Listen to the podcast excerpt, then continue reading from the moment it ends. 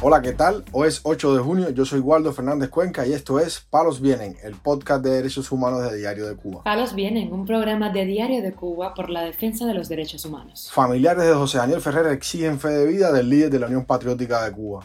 La dama de blanco Jacqueline Heredia y su esposo Carlos Álvarez Rojas se declaran en huelga de hambre luego de ser detenidos este sábado. El periodista y preso político Lázaro Yuri Valle Roca denuncia empeoramiento de las condiciones carcelarias en que se encuentra activista del grupo Cuba Independiente y Democrática, es llevado a prisión al no prosperar sus reclamaciones ante la justicia. Lo más relevante del día relacionado con los derechos humanos en Palos Vientos. Comenzamos informando que Anabel Quis Ferrer, hermana del preso de conciencia y líder de la Unión Patriótica de Cuba, José Daniel Ferrer, denunció este miércoles que hace 80 días la familia no tiene ningún tipo de comunicación con el opositor, que se encuentra encarcelado en la prisión de máxima seguridad de Mar Verde, en Santiago de Cuba. Al respecto, Anabel Kiferrer expresó a Radio Televisión Martín. El día 7 de marzo fue la última visita familiar. El día 6 de marzo fue la última llamada telefónica. El día 14 de marzo fue la última visita conyugal. Y el día 17 de marzo fue la última vez que alguien pudo verlo. Se trató de Monseñor Dionisio, quien pudo brindarle asistencia religiosa ese día. Los cobardes y criminales mafiosos en el poder no se conforman con mantenerlo privado de su libertad y confinado en una celda de castigo completamente preparada para torturarlo tanto física como psicológicamente. Tienen que privarlo además del derecho a hablar con sus familiares y verlos. Exigimos a Raúl Castro y Díaz Canel fe de vida de José Daniel. José Daniel Ferrer fue detenido el 11 de julio de 2021 cuando salía de su hogar en Santiago de Cuba para unirse al estallido social de aquel día. Tras su arresto le fue revocada la medida que le permitía cumplir sin internamiento una sanción de cuatro años y 14 días que le impusieron en el año 2020. Sobre el encarcelamiento de este líder opositor se ha pronunciado la Organización Defensora de los Derechos Humanos Amnistía Internacional, la cual envió hace pocos días atrás una carta pública a Miguel Díaz Canel en la que denuncia el estado de incomunicación del opositor.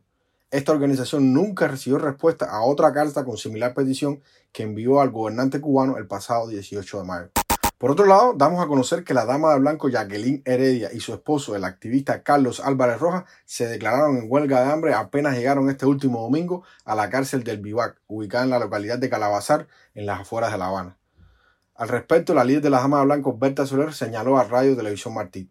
Dos están en huelga de hambre el mismo domingo que los llevaron, trasladaron para allá para el Vivac. Jacqueline Heredia Morales, dama de blanco, es una mujer enferma. Ella está enferma de VIH-Sida y bueno, a cada rato está ingresada en el hospital producto que le baja, le baja la hemoglobina, problemas, trastornos que tiene en cuanto a, a la defensa, ¿no? Producto de enfermedad que ella padece. Tanto Heredia como su esposo fueron detenidos el sábado tras la denuncia de una vecina por una supuesta amenaza. Este matrimonio tiene dos hijos menores de edad.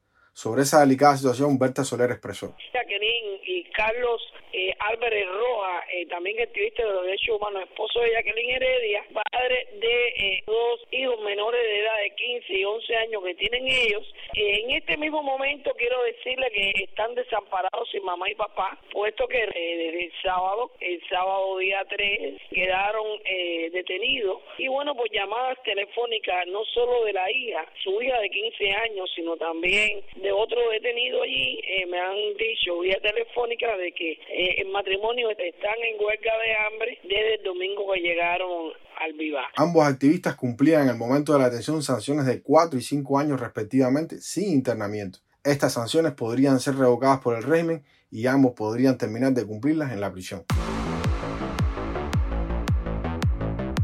Palos viene. Informamos además que el periodista y preso político Lázaro Yuri Valle Roca pudo denunciar vía telefónica este miércoles el empeoramiento de su situación carcelaria y la deficiente atención médica que recibe ante sus problemas de salud. Valle Roca sigue con secuelas de reforzamiento pulmonar que sufre desde que fue encarcelado y tiene además que bañarse con agua fría. Sobre la atención médica, el comunicador expresó a Radio Televisión Martí.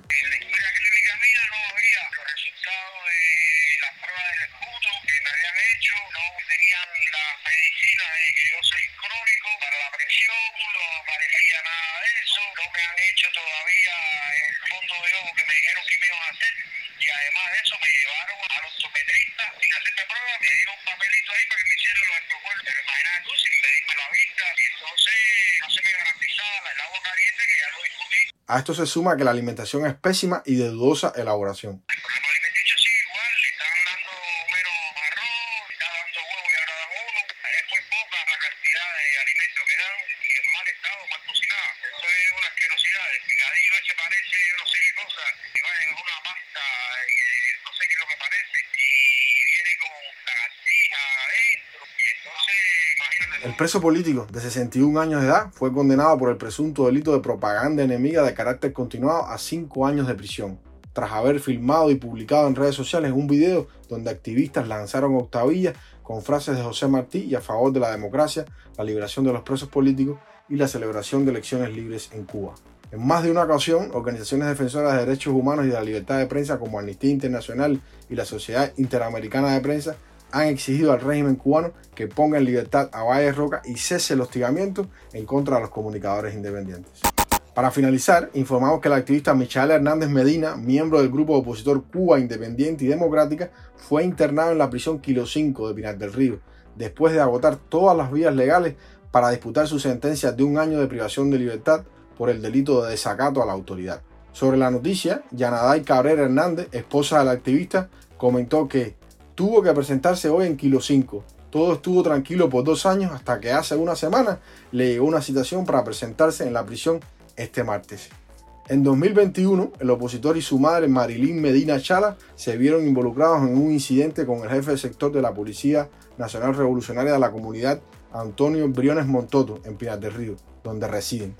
Sobre este suceso, el comunicador exiliado Alexei Díaz Blanco dio detalles. El 2 de abril de 2021, el jefe del sector PNR de Poblado Briones Montoto, en Pinar del Río, y Hernández González, estaba dándole golpes en la calle al ciudadano Raidel Ruiz Santón. Y la vecina Marilyn Medina Chala, también madre del opositor Michael Hernández Medina, comenzó a gritarle al oficial para que dejara de golpear al muchacho. Michael se sumó y comenzó a gritar también. En menos de 15 días, el Tribunal Municipal de Pinar del Río celebró un juicio sumario a madre e hijo y lo sentenció a pagar 5 mil pesos de multa y un año de prisión con internamiento respectivamente.